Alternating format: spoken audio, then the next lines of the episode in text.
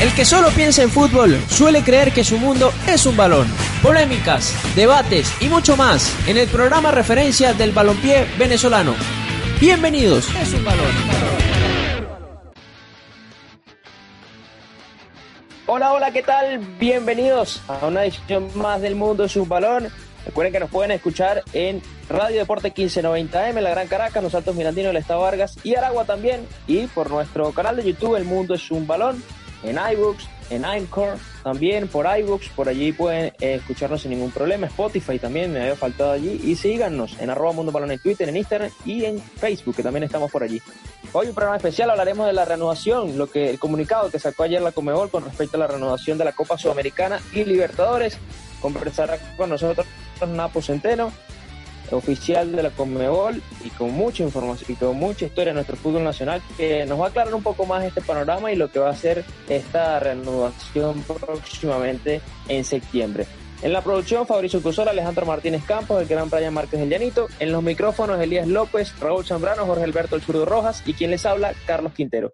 Vamos a arrancar de una vez con los muchachos, vamos a presentar de una vez a Napo para dar la bienvenida a nuestro programa nuevamente, ya desde la casa. Napo, bienvenido al Mundo Fútbol nuevamente. Hoy para hablar de lo que va a ser este regreso al fútbol en competición de eh, Sudamericana y Libertadores, ¿no? Después de tanto tiempo, hay como una luz al final del túnel, ¿no? Bienvenido. Muchísimas gracias, Carlos. Muchas gracias, muchachos, por, por, por esta nueva oportunidad. Para mí es un verdadero placer y honor estar con ustedes en Deportes 1590M, la emisora que conocí cuando daba sus primeros pasos también. Bueno, un placer. Es decir, noticias, noticias más que noticias, este, nosotros estábamos ya preparados. Ya teníamos tres semanas consecutivas haciendo unos mini workshops por Zoom con todos los 60 delegados. 40. Ya sacaron 10, 10 que se habían ido, sin, sin y bueno, ya nos venían adelantando. Ya yo la semana pasada, el día martes, tenía todos los protocolos de, salud, pero bueno, dejemos que ustedes eh, hagan sus, sus observaciones y sus consultas. Y Napo, primero. A ver, Napo, para, Dale, dale, Carlos. Bien, bueno, disculpa, Lía. Yo, yo, yo quería arrancar preguntando por eh, esa parte de salubridad, ¿no? Porque creo que esa es la primera pregunta que uno se hace en cuanto al regreso del fútbol. Por ahí en Venezuela sí eh, había la posibilidad, pero, pero había muchas cosas al azar en cuanto a la salud, ¿no? En cuanto a esta parte de, protegerse a la pandemia. ¿Cómo está manejando? ¿Cuál es ese protocolo de salud que estaría implementando eh, y que tú bien mencionas ahorita que ya lo tenían mapeado desde, desde hace un tiempo? Sí, mm, de verdad que el protocolo es bastante, bastante, bastante eh, exigente, bastante profundo, bastante, digamos, metódico. Este, y sí, eh, nosotros nos hicieron una especie de evaluación que no tiene ninguna validez si estás o no estás, pero sí hicieron, nos hicieron muchas consultas, eh, desde luego de haber leído la guía de 62 páginas cómo van a ser las reuniones, cómo van a ser las salidas. Eh, ya no va a haber chequeo, sabes que los delegados van a los camerinos, iban a los camerinos a chequear la identificación. Ahora hay un protocolo, las puertas de los camerinos van a estar controladas por un médico, que ahora hay una nueva figura, médico, mm, que son los infectólogos, pues tienen un nombre, médico autorizado por, por el club, que es encargado de todo lo que es infectología entonces el jugador tiene que acercarse hasta la puerta con el, con el pasaporte y su, y su indumentaria. Quien va a estar es el delegado y el árbitro nada más. El árbitro va a estar detrás del delegado, va a verificar la identificación mientras que el delegado va a verificar la conformidad del caso. Ahí no va a haber más nadie, más nadie. Eh, luego imagínate que tiene que haber una limpieza de los camerinos de ambos clubes durante, antes del partido, casi un medio día antes, y después que se haga esa limpieza no va a entrar más nadie, sino la utilería.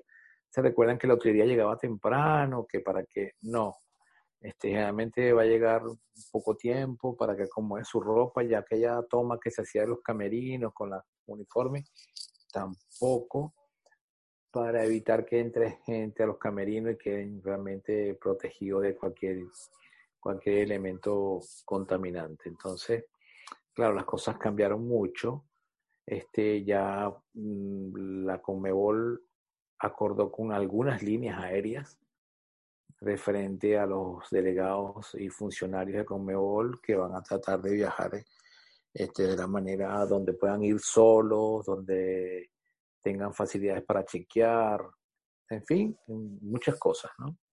Y luego después en el hotel, en la llegada al país donde vas, vas a tener una, una atención, digamos que importante, te van a pasar por un lado donde no tengas mucho contacto, el transporte que te lleve al hotel o al estadio es para ti solo. Antes era así, te esperaban en el aeropuerto y te llevaban al hotel, pero después el transporte era colectivo para nosotros cuatro, mi, equipo de trabajo, el seguridad, el coordinador, el manager, el official media, el medical doping, todo ese grupo íbamos siempre en unas van, ahora no, tienen que ir con vehículos donde hayan una separación por lo menos de, un metro, dos metros, tiene que ser una van para dos personas, imagínate. Y con las condiciones, con, con, los, con los tapabocas, con los guantes de látex, con equipos que tenemos que tener, que Conmebol no va a suministrar un kit o varios kits que van a salir ya o ya salieron de, de Asunción por DHL a cada uno de nosotros, que por cierto a mí me lo había mandado a Venezuela y tuvieron que, devolverlo para, para Orlando. Y lo que más nos preocupa es el caso de Venezuela. El caso de Venezuela nos preocupa. Hola. Sí, Napo, ¿por qué? ¿Por qué preocupa eh, especialmente Venezuela en, en, ese caso? Y bueno, ya después de ahí va, voy a hacerte otra pregunta que es una duda que me surgió ayer apenas vi el...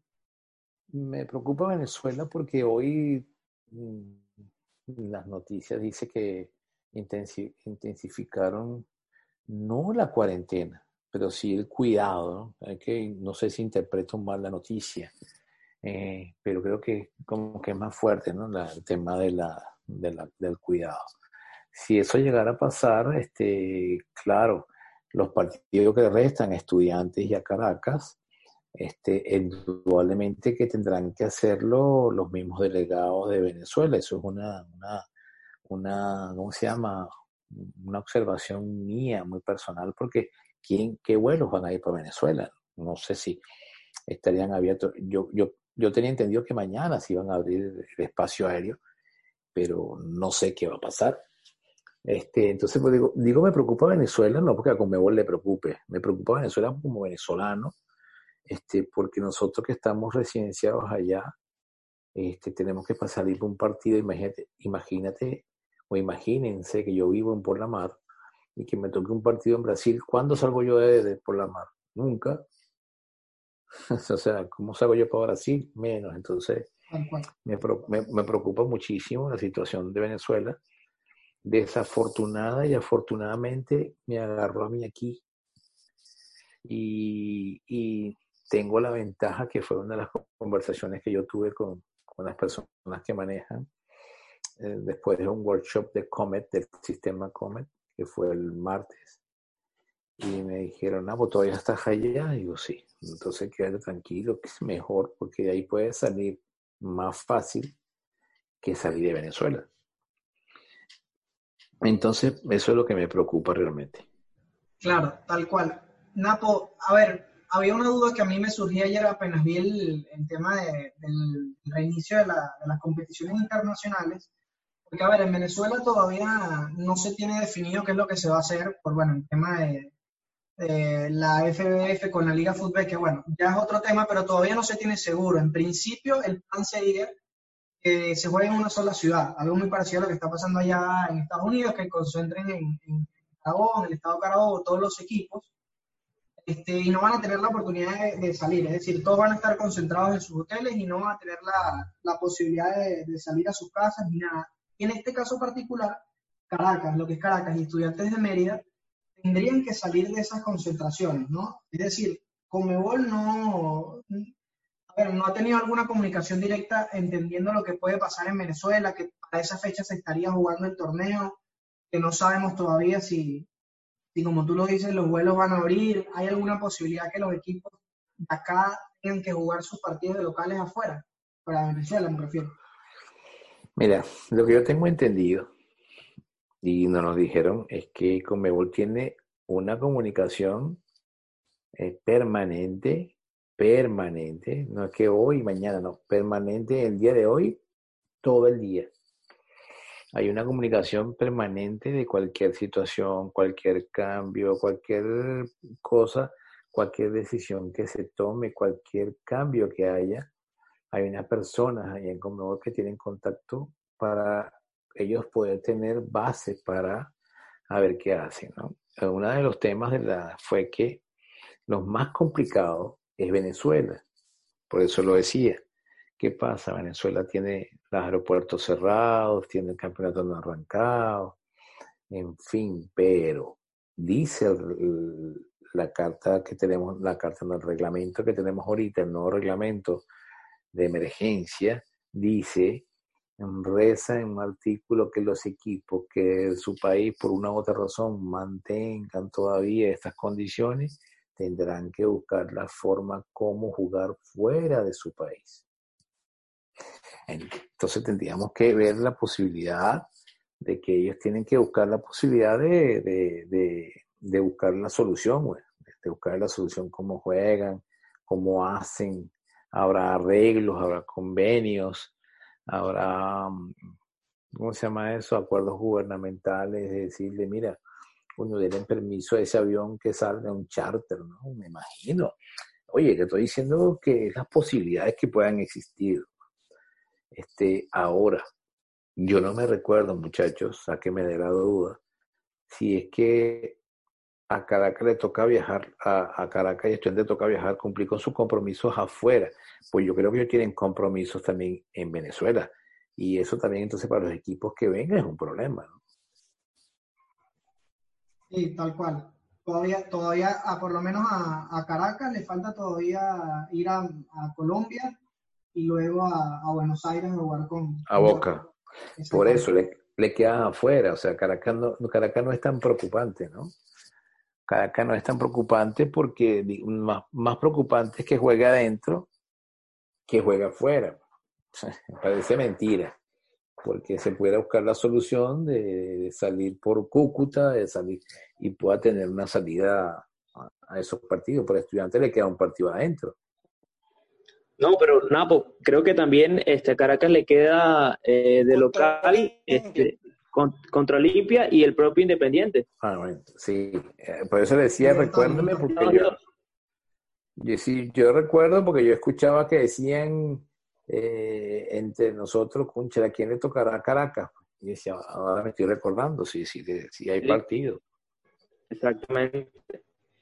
Claro, pero, y el tema es que aquí... Pero queda tiempo, o sea, lo importante es qué pasa con esta, esta fecha, que te da tiempo, te queda mes y medio. En mes y medio, vamos a suponer que el 30 de este mes todavía no hay una solución, tendrán que tomar algunas medidas. ¿no? Claro. Y además que va a pasar por un tema de, de, cómo está el país en ese momento. Hay muchas normativas, muchos anuncios que por ahí no dependen directamente de, los equipos, ¿no? Eh, bueno, hablando de, de, lo que va a ser este, esta comunicación, 15 de septiembre este, y 27 de octubre, eh, bueno, los equipos venezolanos, bueno, ya que le quedan cuatro partidos a cada uno, dos de local, dos de visitante para, para, terminar de cerrar lo que es esta, esta competición, tú, tú decías algo, que, que, hay algo que está en el reglamento, que pudieran salir a, a otro país y disputar los partidos, ¿no? Y, pero yo creo que, que en ese aspecto también debería ser como una especie de burbuja, ¿no? Quedarse en un solo lugar durante un tiempo porque el ir regresar generaría mucho más coste y también riesgo de contagio, ¿no? Entendiendo que, bueno, faltan algunos meses, pero esa podría ser una opción. Evidentemente que yo, esa es una de las opciones que yo diga, bueno, este es un ejemplo, ¿no? Vamos a suponer que yo diga, bueno, voy a jugar en Estados Unidos, en Orlando. Me quedo aquí y juego mis dos partidos. Me sale más económico que ir y volver, ir y volver. Y aparte, que adoptó las medidas sanitarias de una sola vez y no dos veces. Mm, yo pienso que, que una de las cosas que, que, que indirectamente dice, dicen esa, esas normas es diciendo, bueno, vayan buscando la forma de que en caso de que las cosas estén complicadas, no es con Venezuela, pues yo creo que también Ecuador ya está de activo, no sé si es Bolivia, que también Brasil, imagínense, Brasil, que es el país con más alto índice, está jugando. Correcto, sí. Correcto. entonces, entonces eh, eh, es lo que está pasando. Nosotros creemos, yo pienso que, que se ha dado, mucha, eh, fuerza al tema, de Venezuela, en el tema del, COVID, Pero nosotros no sabemos si realmente es tan fuerte o mayor que Brasil, que ya se jugó el campeonato carioca. Eh, aclarado ya no el tema de, de, lo que es la Copa de Libertadores. El Caracas Fútbol Club tiene que jugar contra Libertad, Boca también contra el DIN, Estudiantes de Mérida también tiene que hacer eh, por allí sus deberes en la fase de grupos. Pero también salió un comunicado importante de la Conmebol para lo que será el reinicio, o mejor dicho, el inicio de las eliminatorias hacia Qatar 2022. Eh, se retrasa en lo que era un principio, creo que era en septiembre, iba a ser el inicio, ahora se retrasa para octubre. Y también eh, tengo entendido, según lo que, según la información que salió, que Conmebol también habría solicitado a la FIFA, Napo, este, otra ventana eh, de eliminatorias para enero del 2022. Esto intentando que termine en, en marzo del 2022 la, las eliminatorias. Sí, claro, porque eh, recuérdate que también viene un problema bastante delicado, ¿no? Este, la competencia fue mudada para octubre porque se, se alarga lo de las competiciones de Libertadores y Sudamericanas. Y esto es una consecuencia, es una consecuencia de lo mismo, porque eh, las selecciones no todas se nutren de los jugadores de Europa. Bolivia, este, Paraguay, Venezuela, bueno, ok. Pero ¿qué pasa? Los jugadores que vienen de afuera, eh, los de Europa, yo creo que no le van a dar a todos permiso para venir para la eliminatoria sudamericana. Y, y entonces, ¿qué van a hacer? Jugar con, con la gente que tenga. Perú, lo acaba de decir, su técnico va a tener que jugar con jugadores de aquí. Porque cuando yo pido a los jugadores de Europa, ¿quién me los va a mandar? con toda esta política de salud, todas las restricciones en los vuelos, vamos a tener que pagar un charter para traer dos jugadores o tres jugadores. O sea, la cosa está muy complicada. Entonces, eh, ¿qué, ¿qué, es lo que esperamos nosotros, yo como gente de fútbol, esperar que las cosas se calmen se alivien un poquito? Porque yo no creo, a título personal, que la Comebol vaya a tomar una decisión abrupta de vamos a eliminatoria y vamos a Copa Libertadores. Por algo lo harían, ¿no? así como tomaron la decisión de suspender el día 13, yo creo que también tienen una certeza de una gran posibilidad de que las cosas cambien. Ellos están estudiando lo que llaman las curvas del contagio con unas compañías médicas muy grandes en el mundo que trabaja con FIFA y le dice, mira, esto está bajando y posiblemente para esa fecha ya las cosas estén más bajas, ¿no? Por eso se le da un plazo más a la, a la, eliminatoria de, de, octubre, eh, pensando que ya para esa fecha haya bajado más la curva de contagio.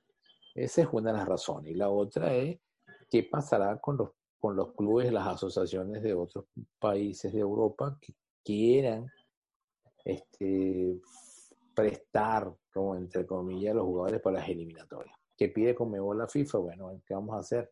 vamos a tratar de, de, adelantar los partidos. De adelantar en el sentido, coño, esperar dos meses para volver a jugar, no. Vamos a aprovechar, darnos ventaja de que si voy jugar en marzo, para jugar en agosto otra vez, no, unos partiditos ahí para ir solucionando, para apoyar con tiempo a Qatar. Correcto, y, y, creo que, es una decisión acertada, ¿no? Desde, desde mi opinión, en mi visión, porque se gana, gana un tiempo más, unas semanas más para estudiar esas, precisamente esas curvas, estudiar este, cuál es la evolución de, de, la pandemia y evitar un rumor que hay por allí muy fuerte, claro, esto, esto, esto, esto es a lo que, a lo que voy es un, simple rumor, ¿no? De que eh, hay posibilidad de que, de que se pueda jugar las eliminatorias en Europa. Y esto, pues, viéndolo, viéndolo desde el punto de vista de, de, del tema de salud, no se vería tan descabellado. Ahora, ¿cómo quedaría eso en la opinión pública después de todo lo que pasó con el tema de Boca River? Y entonces eso capaz no, no, no caiga bien en, en muchos aficionados acá. Pero desde, tu punto de vista, ¿qué, qué opinión te merece esa situación? Sí, pero a mí, yo creo, muchachos, con todo el respeto que ustedes me merecen, las cosas no son como antes. ya el público no va ahí. ¿Qué va a ser público? Si igual no voy ahí. Eh. Correcto. ¿Entiendes? O sea, a mí que con que lo pasen por televisión tengo. Entonces, Exactamente. Eh, eh, a mí no me va a afectar si bajo o no baja. A mí lo que me puede afectar es que. De todas formas, no va a haber puertas cerradas, sí. Claro, o sea, entonces las cosas cambiaron. O sea, sí. Eso que yo estoy aquí en Orlando y yo vi la inauguración de aquí y, con todos los protocolos, no hay nadie, la tribuna todo vacío, es en el, en el ESPN, ahí no hay tribunas, no hay nada, pusieron unas mallas. No hay tribunas, sí pusieron unas mallas grandísimas que dicen ESPN, que dicen lo otro, y se está jugando. ¿Y qué hicieron en Dallas? En el estadio donde juega el Dallas pusieron una pantalla gigante y la gente entra con su carro y ve los partidos.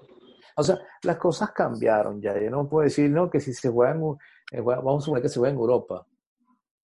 ¿Y, qué pasa? ¿Tú sabes qué me ahorro yo? Casi el 80% en boleto. Nada más lo que va a llevar la utilería y el cuerpo técnico. Sí. Sí. ¿Lo, ves viable, Napo? Yo lo veo muy viable y lo veo, y lo veo hasta más fácil, porque le voy a decir, mira, vamos a hacer una cosa, vamos a adelantar tres, dos jornadas, pues tres jornadas, vamos a adelantar, porque yo creo que es factible. ¿Qué pasaba antes? Que, que, que los, los, los, calendarios se hacían por el marketing. Los calendarios de fútbol son hechos por marketing. ¿Cómo es el marketing? Bueno, mira, en este mes está jugando Copa Libertadores, no podemos poner esto se está jugando a Champions, no pongamos esto. Se está jugando la Euroliga, no supongamos esto. Pero ahorita no vamos a meterlo porque interesa salir del campeonato para ir para el mundial. Pues no, nuestras selecciones de todas, o sea, no es Sudamérica, todas van a llegar de ventaja. Sí, es correcto. Y, y, lo que, y lo que se cree, creo que que, que, las selecciones puedan tener a su, a su máxima figura. E, esa, esa idea de jugar con solo jugadores del torneo local, este, creo que, que también atentaría contra el espectáculo. Y por eso te digo al final, al principio, perdón, no es descabellado. ¿no? Elías, por ahí no sé si tienes alguna otra pregunta para Mapo. La selección se ahorró un boleto más con Fariñez. Ah, no, no. Hoy, por cierto. Sí, no, yo creo que es muy completo y de verdad que esa, esa propuesta de Europa. Bueno, no, pues. Cuando la leí por redes, de verdad que me pareció, no me pareció para nada descabellada y bueno, si hay un control mayor de la pandemia, porque a ver, no es solamente el tema económico, que obviamente que, influye, pero si hay un control mayor de la pandemia en Europa y los jugadores, la mayoría están allá, no, no veo por qué no hacerlo. Claro, muchachos, ¿qué pasa con, con, Europa? Nos lleva ventaja a nosotros. Pues Europa parece que ya las cosas estuvieran normalizadas. Y nosotros estamos pues, comenzando y estamos en, en, julio. Y en marzo no, no había nada. ¿Qué pasa? Son países que tienen un poquito más desarrollo, la cultura es diferente. Aquí en Miami la vaina es como que si hubiese fiesta. Este, la gente no Entonces allá se están cuidando. La gente también es de mayor edad, el promedio mm, de, de edad es mayor, de mayor eh. edad. Y nosotros aquí, bueno, yo por lo menos no he salido en 120 días. Yo estoy Gracias a ustedes, por eso que los atiendo, porque me salvan la vida. ah, si no, nos atendería. y uno por lo menos se entretiene y hay unos, hay unas, le he dado cuatro charlas en esta semana. He tenido, veo todos los lunes, lunes, miércoles y viernes hay una conferencia que da la, Asociación de Fútbol Estado Miranda, estuvo Richard, o sea, eso y te abre muchas posibilidades, porque escuchándolos a ustedes y escuchando muchas personas, tú dices, el problema es más, más complicado, pero a veces tú lo ves más fácil, porque el tema que juegues sin fútbol, sin, sin público, que no hay imagínate qué función va a cumplir el jefe de seguridad en un partido. Nada. ¿Quién va a cumplir más funciones? Los médicos. Exactamente. Las cosas cambiaron muchísimo, las cosas cambiaron muchísimo. Y bueno, vamos a ver qué pasa. Yo, eh, hoy me escribieron por, por, Instagram, una persona muy respetuosa me dijo que, yo puse el post del Comebol y me dijo que, que, él no estaba de acuerdo con eso porque el mundo se estaba, yo te entiendo, y que él no iba a salir nunca por un partido de fútbol. Yo te respeto, de verdad que te felicito y te, y te admiro, digo yo, pero yo tengo que mantener mi familia.